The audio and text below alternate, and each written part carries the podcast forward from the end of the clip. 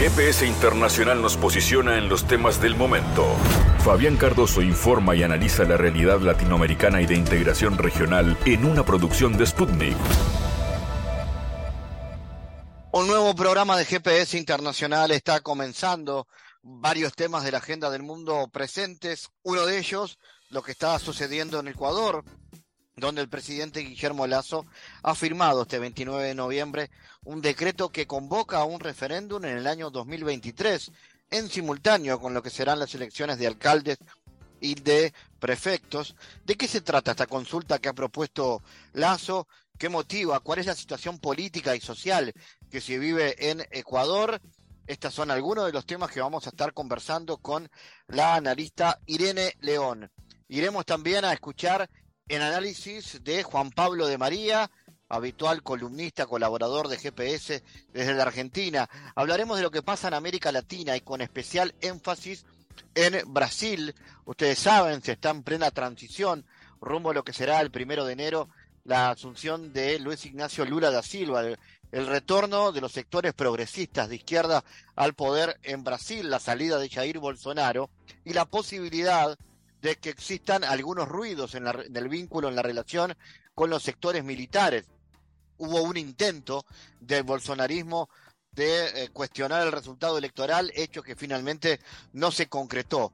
Vamos a explicar cómo se procesa este, esta transición y sobre todo cómo se proyecta el vínculo de América Latina eh, con Brasil a mediano plazo. Y estamos en pleno mundial y en este marco, además de lo que implica el análisis de lo que mueve la pelota en estos días, hay muchos libros, más de uno, sobre la historia de los mundiales y en este caso la participación de Uruguay en estos mundiales. El profesor Ricardo Piñerúa, periodista deportivo, es autor junto a Gerardo Caetano y el equipo deportivo de 13 a 0 de un libro sobre la participación de Uruguay en los mundiales, que tiene mucho de historia, pero también mucho de actualidad.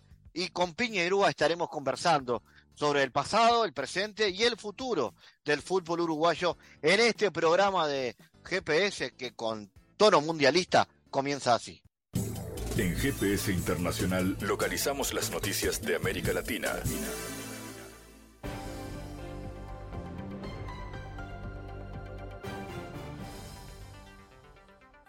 Espacio ahora para noticias. La vicepresidenta argentina Cristina Fernández difundió un escrito de 20 puntos en el que niega haber direccionado obras viales en la provincia de Santa Cruz durante su gestión y la del exmandatario Néstor Kirchner, tras haber dirigido por última vez el tribunal que la procesó junto a otras 12 personas. Las 20 mentiras de la causa vialidad es el título del documento publicado por la expresidenta en su página web este martes. Tras pronunciar su tercer y último alegato ante el Tribunal Oral en lo Criminal Federal número 2 de la Ciudad de Buenos Aires, que informó que el veredicto se dará a conocer el 6 de diciembre, Fernández respondió por escrito a las acusaciones que la Fiscalía formuló en su contra durante el debate oral. Acusada de ser la jefa de una asociación ilícita y por administración fraudulenta durante sus mandatos, delitos por los que la Fiscalía pidió 12 años de prisión y la inhabilitación perpetua para ejercer cargos públicos. Fernández rechazó que durante su gobierno se asignaron fondos para obras viales de manera ilegal y arbitraria. Las decisiones en materia de inversión pública son de resorte exclusivo de los órganos políticos y no existe ninguna norma jurídica que fije límites sobre cómo se debe llevar a cabo su distribución. La expresidenta, señalada por supuestamente conceder al empresario Lázaro Báez 51 proyectos de obra pública, aseguró que desde la presidencia de la Nación jamás se impartió directiva alguna a la Oficina Nacional de Presupuesto indicándose cómo debían efectuar su tarea. La prolongada sequía que sufre Bolivia desde mayo propicia incendios forestales que en los últimos días se reactivaron en el departamento de La Paz y Santa Cruz, informó el viceministro de Defensa Civil, Juan Carlos Calvimontes. Es un hecho histórico, porque por primera vez tendremos un fenómeno climático que durará casi un año como la sequía. Obviamente la sequía predispone que los incendios se originen en el país, a raíz de las personas que hacen mal uso del fuego. La autoridad boliviana expresó su preocupación por la larga duración de la sequía y ya suman 62 municipios en siete de los nueve departamentos del país con declaratoria de emergencia y desastre. La sequía en el país comenzó en el mes de mayo, cuando tuvimos el primer reporte. Lo que nos preocupa es que van a ser 64 municipios que tendrán una sequía prolongada hasta marzo del 2023 y el departamento más afectado será Oruro, que tendrá al menos 23 municipios afectados. Actualmente, los municipios de La Asunta, Irupana, Palos Blancos e Inquisive en el norte de La Paz registran incendios forestales de alta intensidad desde el viernes. Unos 3.600 millones de personas del planeta tienen acceso insuficiente al agua durante al menos un mes al año, según un informe de la Organización Meteorológica Mundial sobre el estado de los recursos hídricos mundiales. Actualmente 3.600 millones de personas tienen un acceso inadecuado al agua como mínimo una vez al año y se prevé que esta cifra se incrementará a más de 5 mil millones de aquí a 2050, señala el informe publicado en la página web de la OMM. Además, según los datos del mecanismo ONU-Agua, entre 2001 y 2018, el 74% de todos los desastres naturales estuvo relacionado con el agua. Los impactos del cambio climático suelen manifestarse por medio del agua, con sequías más intensas y frecuentes, inundaciones más extremas, lluvias estacionales más irregulares y la aclaración de la fusión de los glaciares y generan efectos en cascada con la economía, ecosistemas y todos los aspectos de nuestra vida cotidiana, expresó el secretario general de la OMM citado en el texto. Hungría no aceptará la celebración de una comisión Ucrania-OTAN hasta que Kiev devuelva los derechos a la minoría nacional húngara que habita en el sudeste del territorio ucraniano, declaró el ministro de Asuntos Exteriores húngaro, comentando las informaciones de que Budapest bloqueó una reunión del organismo. Escriben que impedimos la convocatoria de una reunión oficial de la Comisión Ucrania-OTAN. En nuestra postura no hay nada nuevo ni sorprendente. Hace varios años dejamos en claro que nosotros no aceptaremos convocar esta comisión hasta que Ucrania devuelva los derechos a los húngaros.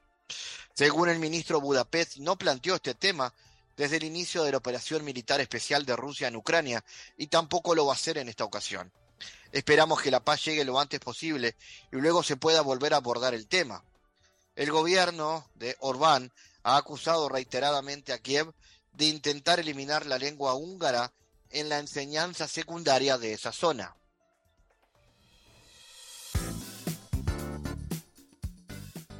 Bueno, hablemos de Ecuador en este bloque. El presidente Guillermo Lazo firmó el 29 de noviembre un decreto que convoca a un referéndum en el año 2023 en simultáneo con las elecciones de alcaldes y prefectos. Hoy, martes 29, firmé un decreto ejecutivo que convoca a referéndum para la consulta ciudadana, celebró en Twitter el mandatario. En el mismo mensaje, el presidente señaló que los ecuatorianos podrán decidir sobre ocho preguntas que traerán más seguridad mejor representación y permitirán el cuidado del medio ambiente. La consulta incluye asuntos relacionados con protección del ambiente, seguridad, transparencia, registro de partidos políticos, elección de los integrantes del Consejo de Participación Ciudadana y Control Social y la conformación de la Asamblea Nacional. Para hablar de este y otros temas que atañen a la realidad política ecuatoriana, estamos en contacto con la analista Irene León, Irene, cuéntanos, ¿de qué se trata esta consulta que propone Lazo y cuáles son los motivos políticos de la misma? Mira, es una consulta que no deja de sorprender, a pesar de que aquí ya nada nos sorprende, digamos, porque buena parte de sus contenidos ya están contemplados en la normativa, en la Constitución principalmente, que incluso tiene un concepto innovador como el de eh, considera, eh, otorga derechos a la naturaleza y a través de un capítulo muy amplio sobre derechos de la naturaleza y buen vivir, este, se extiende ampliamente en medidas para proteger la ecología, el medio ambiente, incluso considera al país como una potencia ecológica ambiental por su diversidad de, de pisos ecológicos y más. Entonces, hay preguntas que en ese sentido son innecesarias, digamos, en el país y que parecen tener otro sentido. Eh, por otro lado, las preguntas sobre institucionalidad creo que son las más relevantes aquí. Una tiene que ver con el Consejo de Participación Ciudadana y Control Social. En Ecuador, constitucionalmente, tenemos cinco funciones del Estado. En otros lugares tienen tres poderes. Aquí la Constitución del Buen Vivir definió cinco funciones. Entre esas, una función que tiene que ver con la participación ciudadana y el control social es decir, cómo garantizar la intervención del pueblo en los asuntos de interés del Estado. Entonces, su institucionalidad desde este Consejo de Participación Ciudadana y Control Social tiene este, sus vocales que son electos eh, por elección directa, como cualquier autoridad eh, en el país. Y eh, este consejo tiene la atribución de nominar a todas las autoridades importantes de relevancia nacional que no han sido electas por el pueblo.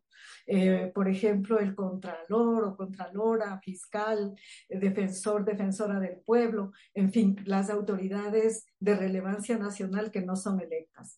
Y otras misiones que tienen que ver con facilitar la participación de las instancias organizadas a, alguna toma de decisiones. En fin, este, este consejo y esta institucionalidad de la participación ciudadana nunca fue de nunca tuvo el beneplácito de los sectores de derecha y especialmente de quienes están ahora en el poder y eh, constantemente ha habido una arremetida contra esta instancia y contra el hecho de esa nominación de las autoridades por esta vía. Así que buena parte de, o sea, dos preguntas importantes aquí tienen que ver con este Consejo de Participación, con retirarle esta capacidad de nominación de las autoridades por un lado, y por otro lado, de eliminar la elección directa de las autoridades de este Consejo. Es decir, eh, se lo quiere anular. Eh, creo que esa es una parte importante de, la consulta. Eh, hay que decir que en 2018 cuando comenzó este proceso de desinstitucionalización del país y de tránsito hacia el neoliberalismo, ya este Moreno, el expresidente Moreno, hizo una consulta que también tenía una, una pregunta sobre este Consejo de Participación, una, una, consulta sobre dar por terminar incluso el periodo constitucional de los miembros y nominar otros miembros. Y fue así, a través de este mecanismo, que este, lograron eh, imponer unas autoridades en ese consejo, es decir, ya no las que fueron electas por elección directa, sino de eh, distintos mecanismos se utilizaron para este, eh, facilitar a través de, este, de esta institución eh, distintos procesos de eliminación de competencias y de, como dije, de desinstitucionalización del país. Así que buena parte de las preguntas creo que apuntan a esto y luego hay este, otras que también tienen que ver con la institucionalidad, como por ejemplo reducir el número de la, del de la, de la Asamblea Nacional, la Asamblea Nacional es del Parlamento y los, las asambleístas son eh, en otros países diputados, diputadas. Entonces se habla de reducir el volumen de la Asamblea Nacional y crear un tipo de mecanismos de participación menos englobantes, digamos, hacia sobre todo hacia los sectores eh, menos poblados, en fin. Eh, tiene que ver esto con el achicamiento del Estado, que es parte de, del retorno al neoliberalismo que está en curso en el país. Al fin, hay otro nivel de preguntas, son muchas, eh, que tienen que ver con modificaciones penales que también podrían hacerse por otra vía, pero ahí la parte central de todo esto es una suerte de, de carta blanca para una autogestión de la fiscalía y, y, sin duda también ahí tiene que ver con no solo con el achicamiento del Estado, sino aquí con una capacidad de acción de la fiscalía que en este periodo ha servido, por ejemplo, como el, brazo operativo para la persecución judicial, para la implementación del lawfare y y de la persecución política que está en curso y que todavía opera en el país. Así que eh, hay campañas ya, eh, espero haber sintetizado esto, hay campañas ya para que sea un no al todo es decir, que, no, que la gente no vote por ninguna, a favor de ninguna de estas modificaciones. Máxime si incluso habían preguntas que han ido a la Corte Constitucional, porque como dije al inicio, esto ya son preguntas que ya que ya tienen un marco normativo o constitucional en el país y que el Ejecutivo solo tendría que implementarlas eh, de distintos modos. Y, bueno, hay lenguaje en algunas preguntas un lenguaje que puede llevar a, error, digamos, por ejemplo, las que tienen que ver con, con la protección del medio ambiente, se habla de unas compensaciones a la, a, la, a, los trabajos ambientales, pero como dije aquí ya tenemos este, un principio general que es el de los derechos de la naturaleza y un amplio campo de protección al medio ambiente. Entonces, por ejemplo, en este campo parece llevarnos hacia la privatización, hacia la intervención en zonas protegidas y otros que no están dichos en las preguntas, pero que se sobreentienden. Irene, si tenemos que hacer una, una foto de la realidad política y social hoy del Ecuador, ¿por dónde vendría la, la, principal característica? A ver, la principal característica tiene que ver con, con, esta, con el retorno al neoliberalismo, con un experimento de un neoliberalismo radical y la transición de un país que, que está enrumbándose hacia un proceso de, de cambio eh, inspirado mucho en la soberanía del país y de la región hacia uno de, mercado total. Entonces, creo que el, el meollo de, es eh, ese y por eso es que tanto en las preguntas de la consulta como en otras medidas que se toman, este, se procura una liberalización, la reducción del Estado, de la institucionalidad del país incluso, y estas prácticas de entregar al mercado eh, todo. Eh, que es conocido ya desde hace mucho tiempo como el mecanismo neoliberal por excelencia. Entonces, eso es lo que está pasando. El mecanismo ha, eh, ha, sido doble, digamos, por un lado, la desinstitucionalización, cómo podría ya, este, digamos, ultimarse con, esta, con, eh, con la eliminación de los mecanismos de, de, participación, por ejemplo, y esa es una, una, vía, es decir, desinstitucionalizar al máximo y dejar un Estado pequeño como uh, al neoliberalismo le gusta. Y por otro lado, eliminar la postura uh, programática, la agenda, cualquier agenda programática que no combine con estos propósitos. Entonces ahí está el segundo brazo de todo esto, que es la eliminación de las líneas de, de pensamiento soberanas, alternativas al neoliberalismo que existen en el país y los mecanismos, como dije, por ejemplo, esta ampliación de una suerte de autogestión de la fiscalía, que es el, el mecanismo que ha permitido la persecución política que existe en Ecuador. Entonces, ahí, por ejemplo, luego de eh, varios años de, de, resistencia, digamos, de esta semana salió, eh, se liberó al ex vicepresidente Jorge Glass, que fue encarcelado justamente con estas tramas del OFER, que son estas tramas judiciales y mediáticas que operan de modo informal, no legal, sin pruebas, para eliminar al adversario. Entonces, estamos en un ambiente de, de una situación muy movediza, porque eh, justamente esta, esta consulta popular puede ser un mecanismo publicitario engañoso que hasta podría llegar a, consolidar lo que te describo aquí en, estas, en este juego que, está en el país.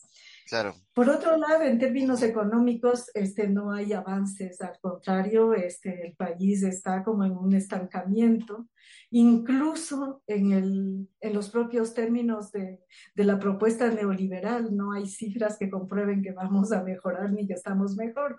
El, el archiargumento de la inversión extranjera, por ejemplo, que, que el, el, gobierno ha utilizado mucho para posicionarse, no funciona, vamos en, en cifras regresivas de inversión extranjera y así podríamos mencionar eh, muchos otros actores y sectores.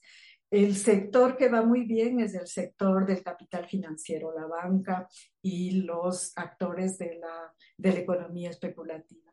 Así que esa es la, la disyuntiva de este país, es decir, neoliberalismo o retorno a una propuesta de soberanía como la que estaba en marcha y que parece este ser voluntad de la ciudadanía de continuar retomándola, porque Incluso esta semana salió a la luz un estudio de fondo sobre eh, qué quiere, no, son, no, es un sondeo, sino un estudio ya de, un estudio con mecanismos focales para identificar qué quieren la gente aquí en Ecuador y la mayoría quiere cambiar.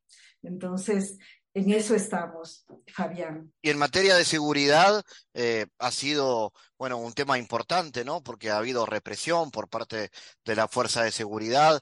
Además, también eh, aparece el tema del narcotráfico como uno de los puntos eh, que están en la agenda de debate hoy en el país. Bueno, este, en, este es un, un, argumento, digamos, casi internacional para cambiar las políticas de seguridad y llevar a, esta, a este securitismo que que tiene que ver con, con el uso de estos nuevos mecanismos privados de, de seguridad internacional. Entonces, eh, siempre digo, este país ha transitado en un lapso cortísimo de ser el segundo país más seguro de, de la región hace apenas cinco años y un poco más, a ser un país donde suceden las atrocidades más increíbles todos los días. Entonces, eh, hay analistas que llegan en, en, esta materia, que llegan incluso a, crear líneas de investigación que, que, llevan a creer que estas situaciones podrían ser provocadas para justamente eh, imponer un modelo de seguridad eh, represivo, comercial, que tiene que ver con las grandes empresas transnacionales de, de seguridad, de venta de, de servicios de seguridad y demás. Entonces, esa es una de las, de las líneas no claras, puesto que el gobierno nunca aclara cuál, que, cuál es su política de seguridad. Al contrario, eh, hasta hace poco dijo, tengo una, le entregó a una autoridad estadounidense supuestamente una propuesta de seguridad, pero aquí en el país no se conocen los contenidos. Sí se conoce que hay unas negociaciones con Israel, con Estados Unidos en esta materia, pero no hay una propuesta clara. Entonces, a todas luces, es una, si hay una propuesta no explícita, es esta de, de privatizar la seguridad y llevarle hacia esta eh, que está en el mercado internacional de un, de un exceso de, de, medidas represivas y, y demás. Entonces, no ha habido ningún avance en esa materia. Eh, el país sigue como hundiéndose en estos problemas que, que, son en realidad nuevos, como por ejemplo los, de, los asociados al, al narcotráfico.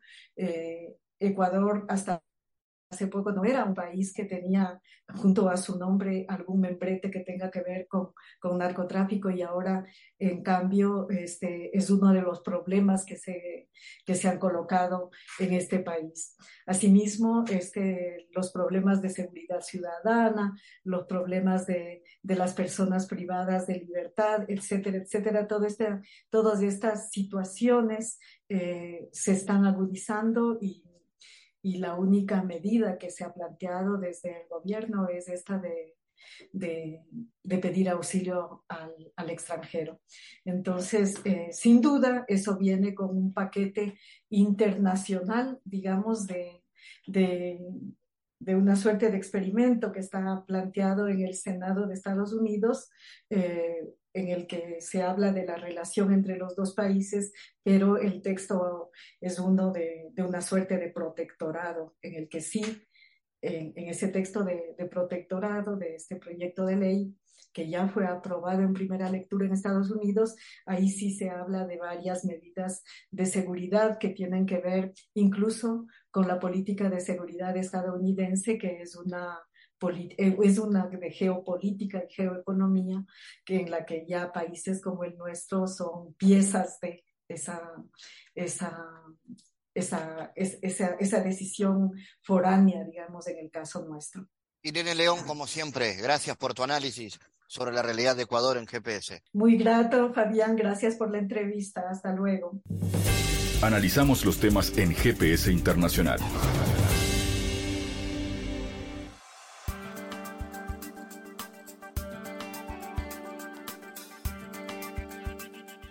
Bueno, hablemos un poco de la región en este bloque. El general brasileño Carlos Alberto Santos Cruz, ex comandante de misiones de Naciones Unidas en Haití y en el Congo, negó que el gobierno que encabeza, que encabezará Luis Ignacio Lula da Silva, debe temerle a los militares. Desde mi punto de vista, no hay nada que temer, ni el gobierno ni la población, respondió el general a una pregunta del portal BBC News Brasil sobre si la futura administración de Lula debía preocuparse por los militares durante los próximos cuatro años. El veterano militar, ministro de la Secretaría de Gobierno de la presidencia de Bolsonaro, de enero a junio del 2019, aseguró que apuesta por una relación armoniosa entre el líder del PT y los militares, pese a los llamados a un levantamiento salidos de sectores que niegan el triunfo electoral de Lula.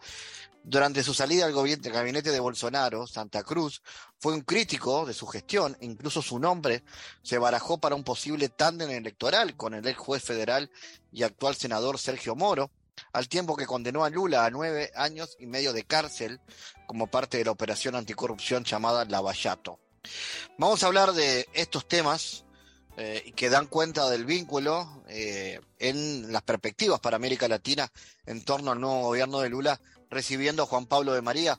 Eh, Juan, ¿cómo crees que va a ser el relacionamiento entre Lula y las Fuerzas Armadas luego del gobierno de Bolsonaro? ¿Y qué desafíos deberá enfrentar eh, Lula en ese marco? Hola Fabián, buenas tardes para vos, para todo el equipo de trabajo de GPS Internacional y para la audiencia del programa. Bueno, con respecto a la primera pregunta, creo que al principio el relacionamiento entre Lula y las Fuerzas Armadas puede ser tenso o un tanto complejo, complicado, debido a que actualmente las cúpulas de las Fuerzas Armadas son leales a Bolsonaro, si bien, como decías en tu introducción, Fabián, por las declaraciones del militar, yo también creo que las Fuerzas Armadas brasileras se han acostumbrado, se han habituado a vivir en un Estado democrático de derecho.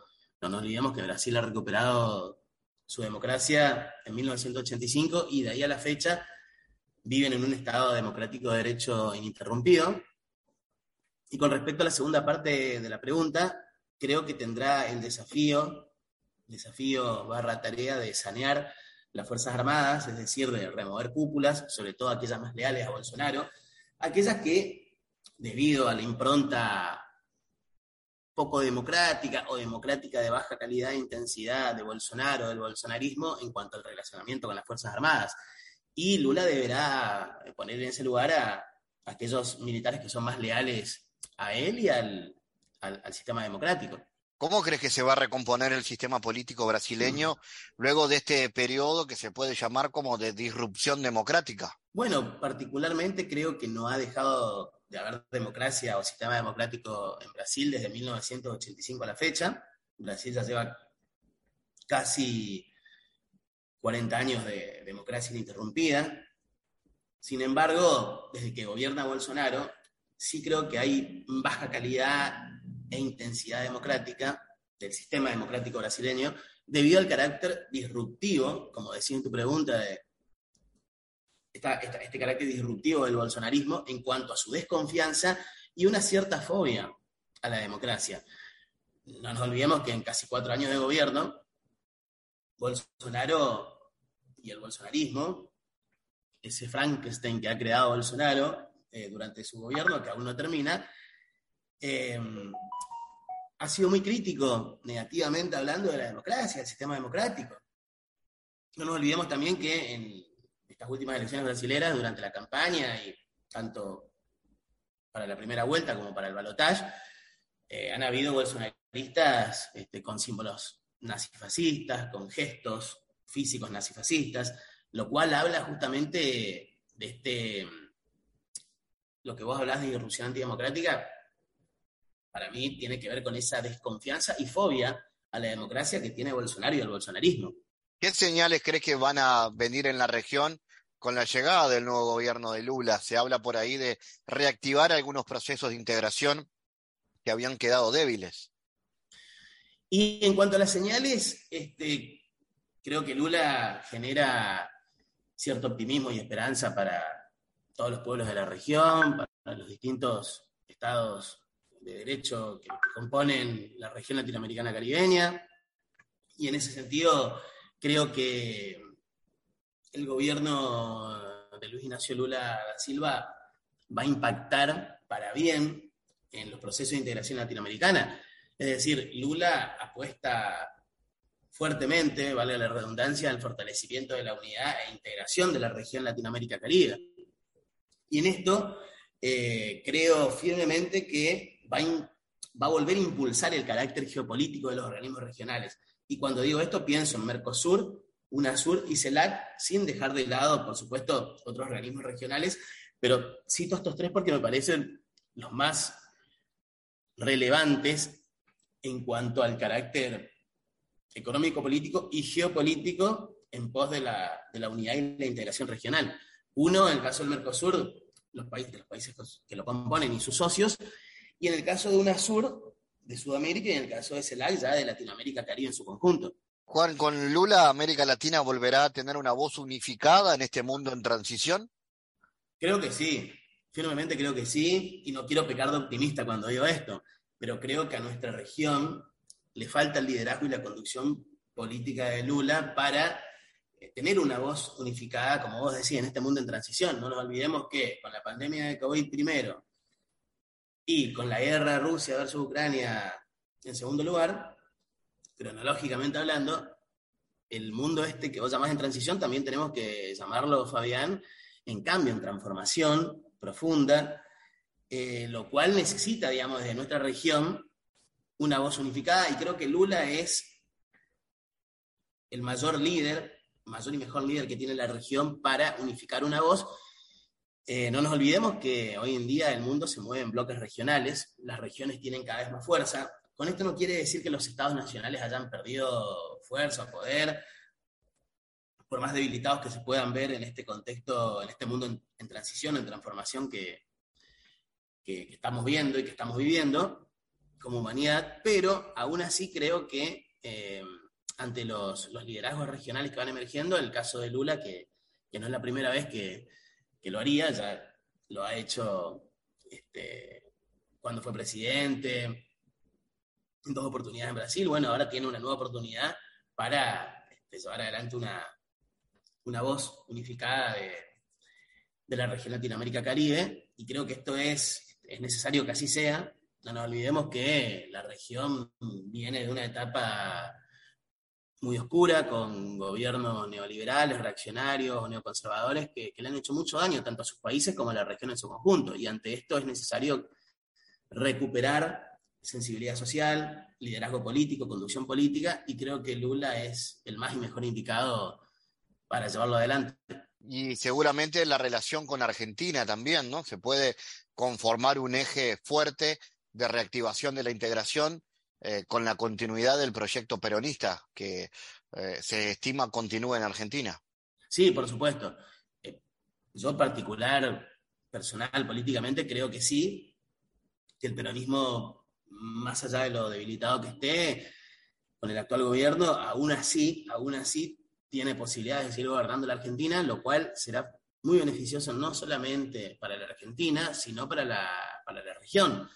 Más teniendo a Lula como, ya este, futuro este, muy próximo, muy cercano a, empezar a gobernar el Brasil, que haya una, que una continuidad este, nacional popular peronista que en Argentina va, va, a ayudar aún más, no solo a Brasil, sino a la región, a tener justamente esto que venimos hablando, Fabián, una voz unificada, tanto hacia adentro de la región como hacia afuera de ella, pensando justamente en este mundo en transición o transformación que tanto necesita, sobre todo en nuestra región, teniendo en cuenta las, riquezas, los recursos materiales tan, tan ricos, valga la redundancia, que tenemos como región.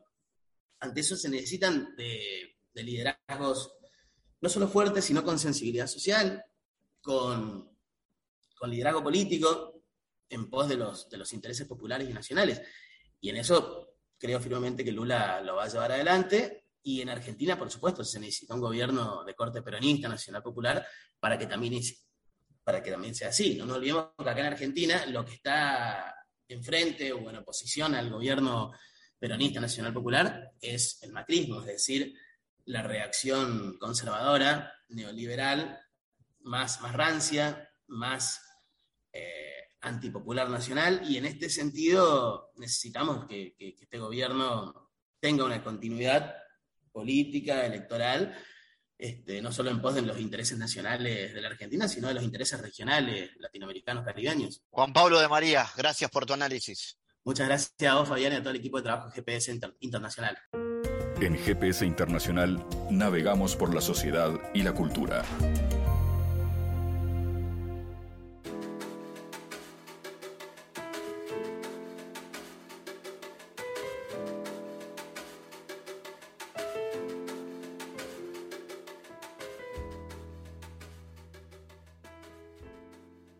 Bueno, estamos en pleno Mundial de Fútbol, eh, siguiendo atentamente, creo que todo el planeta y sobre todo en los países futboleros de este continente, eh, este Mundial de Qatar.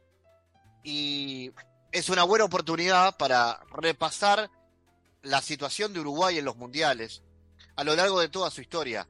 Tal vez este, en el que estamos, en pleno contexto, cuando estamos grabando esta entrevista, eh, que se está jugando el Mundial no sea el mejor de los casos para hablar de la realidad futbolística uruguaya, sobre todo a nivel de resultados. Pero bien vale repasar la historia. Y la historia está comprendida en un precioso libro de más de 500 páginas, o de casi 500 páginas, que ha eh, publicado la editorial Planeta, que se llama Uruguay en los Mundiales.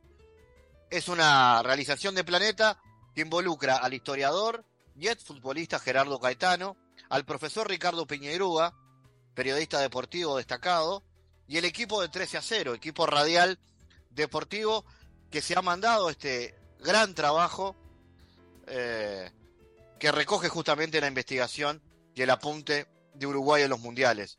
Vamos a recibir con gusto al profesor Ricardo Piñerúa en contacto con nosotros. Eh, profe, ¿por qué repasar Uruguay en los mundiales? ¿Y cómo se hace además, ¿no? Para condensar tanta historia en un libro.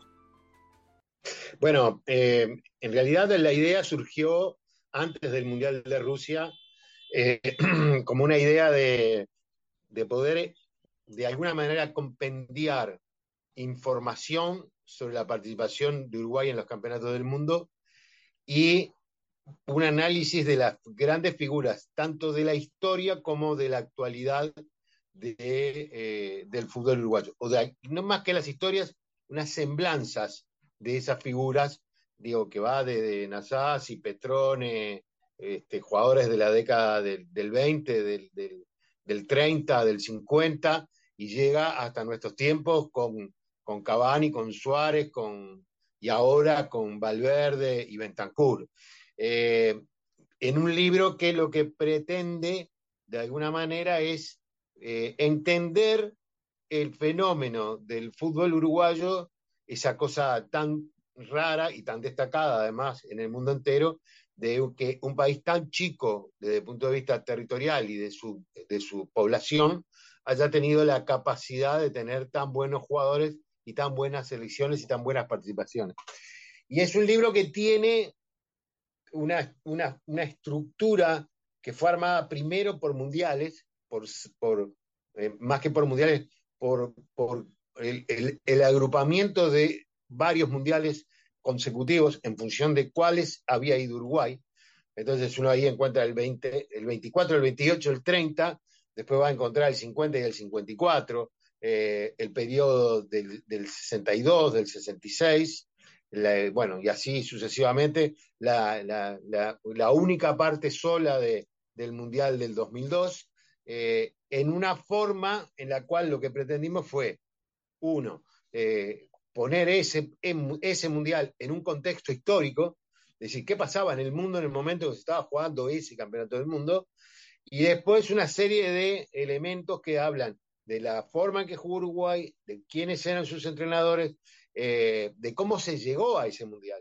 digo, cómo se hizo la elección, cómo se hizo el sorteo, cuánta gente fue, cuántos estadios había. O sea, hay una cantidad de información que está integrada a algunos aspectos que son mucho más de carácter literarios, en el sentido de la mirada de algunas personas. Bueno, pues ahora se me viene al, caso de Alabarces, por ejemplo, este, que escribe sobre, o de otros que han escrito cosas, incluso hasta un, tema de, del asado, ¿no? De del asado como elemento constitutivo de las elecciones uruguayas, etc. Eh, y ya te digo, fue eso, ¿no? Fue decir, bueno, era una oportunidad, eh, porque bueno, había avidez, porque hay avidez en el Uruguay por lo que pasa este, en los campeonatos del mundo y cómo funciona, eh, y bueno, hicimos ese trabajo que, fue bastante complicado, porque hubo que juntar mucha gente para tratar muchos temas. Digo, allí nos vamos a encontrar con trabajos como de Martín Rodríguez, este, sobre el tema de los contratos del fútbol y la dependencia económica, eh, hay una seguramente me voy a olvidar de, las tantas cosas, pero bueno, se destacan algunas plumas muy especiales, como la de Rómulo Martín Lechendo, en sus semblanzas, etcétera, etcétera. Hay una entrevista del maestro Tavares, y hay una semblanza de Alonso, y no hay una entrevista de Alonso, porque Alonso no, en ese momento, cuando recién asumió, no, no, no sé, no podía, no tuvimos una entrevista con él, no la pudimos alcanzar. Y tiene una adaptación a la época eh, con lo que pasó en Qatar, cómo fue la elección de Qatar, toda esta zona, esta situación de escándalo eh, que tiene, pero cómo, se cómo llegaron los continentes, las eliminatorias, etcétera, al punto del inicio del Mundial de Qatar hasta donde llega. Profe, hay algunas cosas que, que, me disparan de, de, lo que, de lo que comentás. Primero, hay un repaso histórico que viene desde el inicio ¿no? de la casaca celeste hasta ahora. Y yo te pregunto, ¿hay alguna señal de identidad que pase por arriba de toda la historia? Y que diga la selección uruguaya se caracteriza por, o sea, la famosa, no sé, garra charrúa, la mística, todo eso se mantiene en el tiempo y uno puede decir que a lo largo de la historia del fútbol de la selección uruguaya hay algo que, nos proporcione un rasgo de identidad? Eh, bueno, sí, en el libro está planteado, hay varias notas este, sobre ese tema, está, hay una nota sobre eh, de Morales sobre el, el estigma de Maracaná, eh, hay eh, algunos trabajos que hablan del estilo de juego de los uruguayos eh, y sobre todo lo que, lo, que, lo que busca es presentar una continuidad histórica entre lo que fue la época del 20, 24, 28 y el 30, ¿no? y el fútbol actual.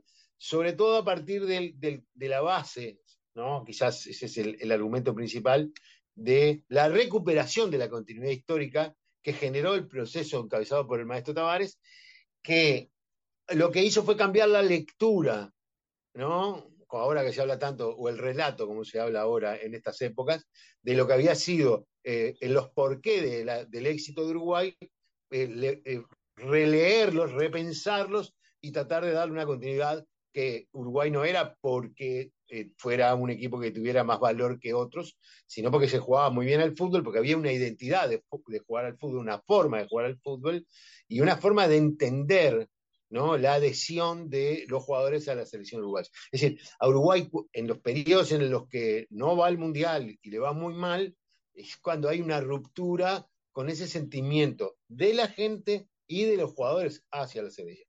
Entonces, la, la identificación principal que hay es que eh, que el fútbol para los uruguayos es casi su más importante carta de presentación y de alguna manera es como la este, es un elemento que lo ubica en el mundo. Entonces yo siempre pongo el mismo ejemplo, ¿no? O sea, eh, vos vas a cualquier lugar del mundo, decís Uruguay y alguien te va a decir, hoy te va a decir Suárez o Valverde, como antes te decía Obdulio Varela o te decía este, no sé, Francesco. La ubicación del, mundo muchas veces es por el fútbol y ese es algo que los uruguayos sienten como una identidad, ¿no? Ese Uruguay nomás, ese grito muy difícil de, entender, de decir, bueno, nosotros somos, existimos, y el fútbol nos, da parte de esa identidad. Digo, da, es, es, parte de nuestra cultura, lo da nuestra cultura, lo dan nuestros intelectuales, nuestros músicos, pero sin duda por el peso que tiene el negocio del fútbol, hoy por hoy la presencia de, Uruguay en los mundiales es algo muy importante. Y yo creo que este último proceso de recuperación del aspecto de la gente hacia la selección fue muy importante para sostener esa identidad, que es una identidad de lucha, una identidad de, mucho trabajo, de aplicación táctica este, y de ganas de ganar, ¿no? que muchas veces se ha discutido en Uruguay el proceso del baby fútbol, ¿no? de los niños, de los más de 50.000 niños que juegan todos los fines de semana el fútbol, y que de alguna manera, entre las cosas malas que tiene, tiene las positivas del deseo de ganar con que se forman los jugadores uruguayos. Y que obviamente es parte también de, de, esa mística y de, toda esa historia. Acá hay una, hay muchas entrevistas a referentes que a lo largo de, la historia han pasado. Si yo te dijera cuál es la figura más referente del fútbol uruguayo, ¿sería Obdulio Varela en su historia o no? Eh, en la mía, bueno, lo que pasa es que la figura de Obdulio Varela es una figura que es una referencia ineludible, porque digo, eh, una de las cosas que, por ejemplo, que, aparecen en el libro es una, una de alguna manera, una explicación de Schiafino en su momento, en un, en un viaje en el cual comenta a Tavares en ese momento, que era el técnico de la selección, que iban a jugar un partido amistoso, que Uruguay cuando le gana a Brasil no fue una casualidad. Ya le había ganado muchas veces. Había ganado y había perdido. O sea, futbolísticamente estaban en condición. Pero la magnitud de la hazaña, ese hecho de ganar una final de un campeonato del mundo en un estadio con 200.000 personas ante una potencia como Brasil, esa magnitud generó un estigma, una, una característica de, Uruguay. Y el símbolo de esa forma, de esa valentía, si vos querés poner, es Obdulio Varela. Es sin duda, así como lo fue Nasasi en su momento, como lo es fue Obdulio Varela en el 50, son figuras absolutamente, este, te diría, que, quizás son las referencias más importantes que tiene el fútbol uruguayo. Después, bueno, el mundo cambió, ya los mundiales tienen una difusión gigantesca, el fútbol tiene una difusión gigantesca, el negocio de las grandes redes de, televisión eh, con el entretenimiento tienen el fútbol como una gran... Entonces aparecen otras figuras. Y hoy por hoy, sin duda, la de Suárez, más allá que esté en, el final de su carrera, o lo que fue Cavani, o lo que fue Forlán en su momento, pero desde el punto de vista de esa identidad, sin duda que la identidad de Obdulio Varela es la identidad más fuerte que tiene el fútbol uruguayo.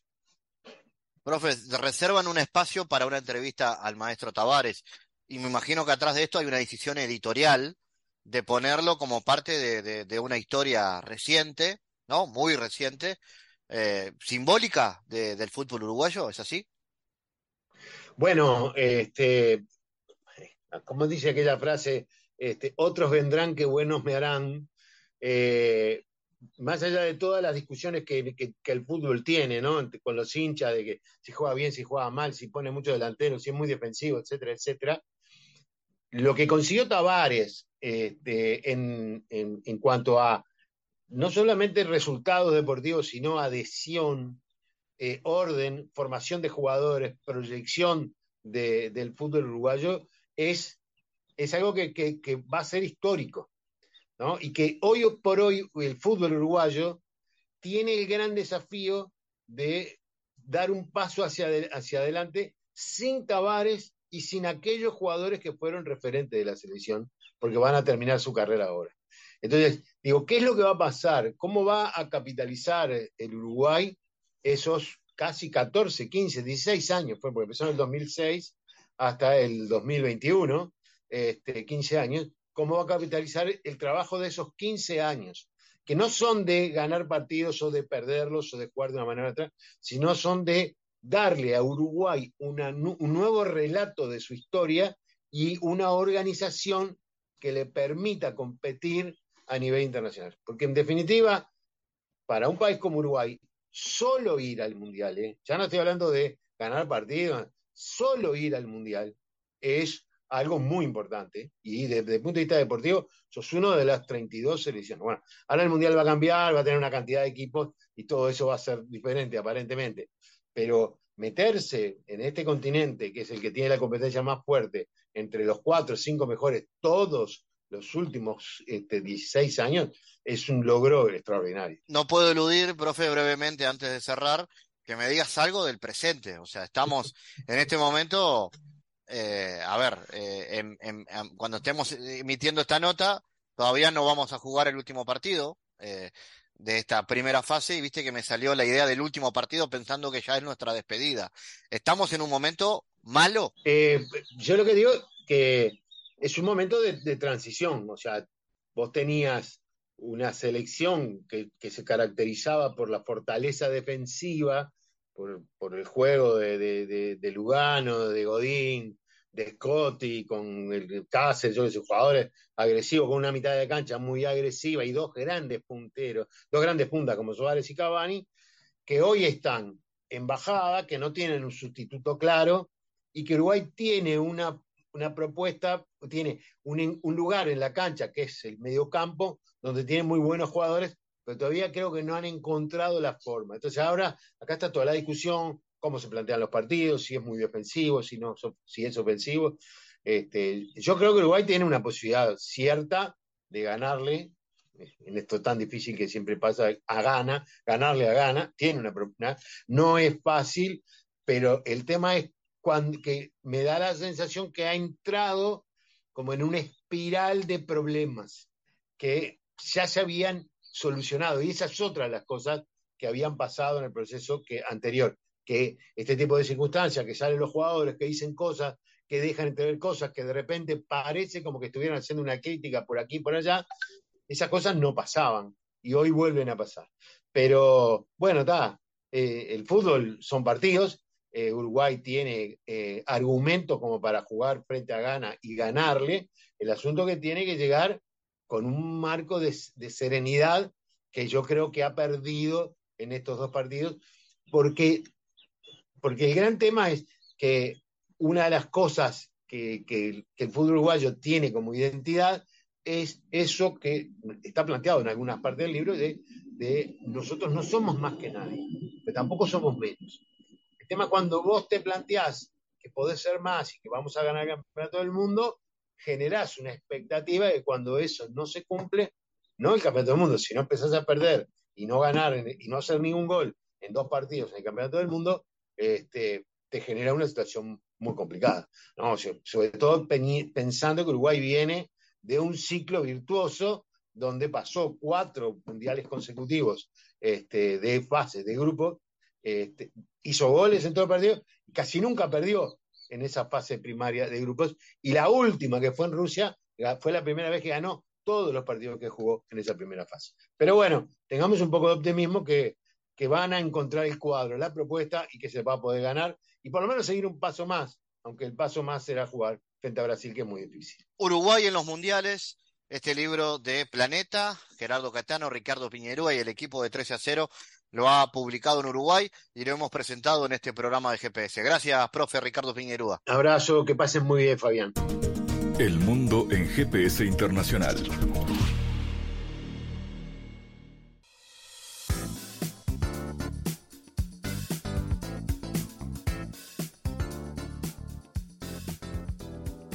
En diálogos geopolíticos analizamos diversos asuntos que atañen a la política mundial, desde el abordaje de los ámbitos multilaterales de articulación política a nivel global hasta las cualidades y los propósitos de las configuraciones regionales, tanto en América Latina así como en otras regiones. Nuestro objetivo es poner foco a una gran diversidad de temas que atañen a la geopolítica en el mundo contemporáneo. Para eso vamos a recibir a Santiago Caetano, aquí en GPS. Bienvenido, Santiago. ¿Qué tal, Fabián? En las últimas semanas nos hemos centrado en los procesos que refieren a la cooperación internacional para el desarrollo, particularmente lo que tiene que ver con la promoción de la bioeconomía como un nuevo paradigma productivo en los ámbitos multilaterales. Santiago, ¿cuál es la incidencia de este paradigma en el llamado G20? Bueno, se destaca la creciente preeminencia que ha adquirido esta agenda en los marcos de coordinación política a nivel global y ahí particularmente en el G20, que siendo el grupo que reúne las 20 economías más importantes del mundo, se constituye como un foro clave para la cooperación económica y política a nivel global.